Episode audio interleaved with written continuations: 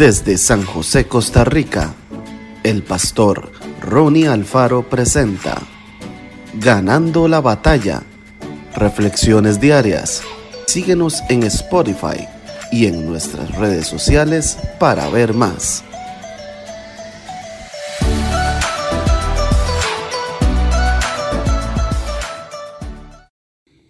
Salmos 84.2 Anhela mi alma y aún ardientemente desea los atrios de Jehová. Mi corazón y mi carne cantan al Dios vivo.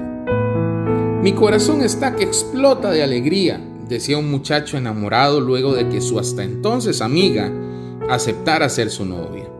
La felicidad de aquel joven era tal que sentía que su alma no le cabía en el cuerpo, como si fuera a explotar de gozo. Pero ¿qué cosas suceden en nuestra alma?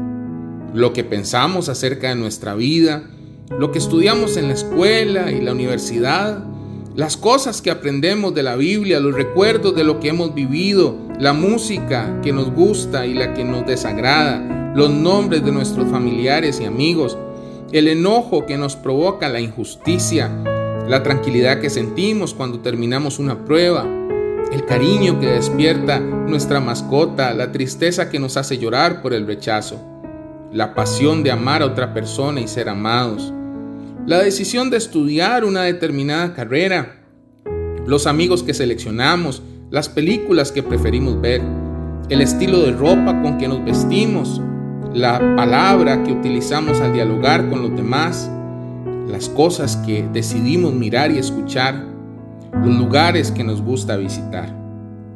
Todo tiene que ver con las emociones, el intelecto y la voluntad lo que sentimos, pensamos y decidimos. Dios quiere que disfrutemos de su presencia también en nuestra alma. Quiere que lo amemos con los sentimientos. Desea que pensemos en nuestra fe y lo conozcamos intelectualmente.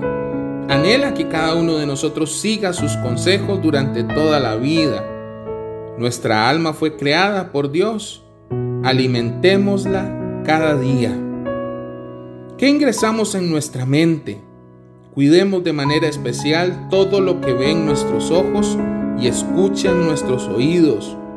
Según como alimentamos el alma, serán nuestros pensamientos, sentimientos y decisiones.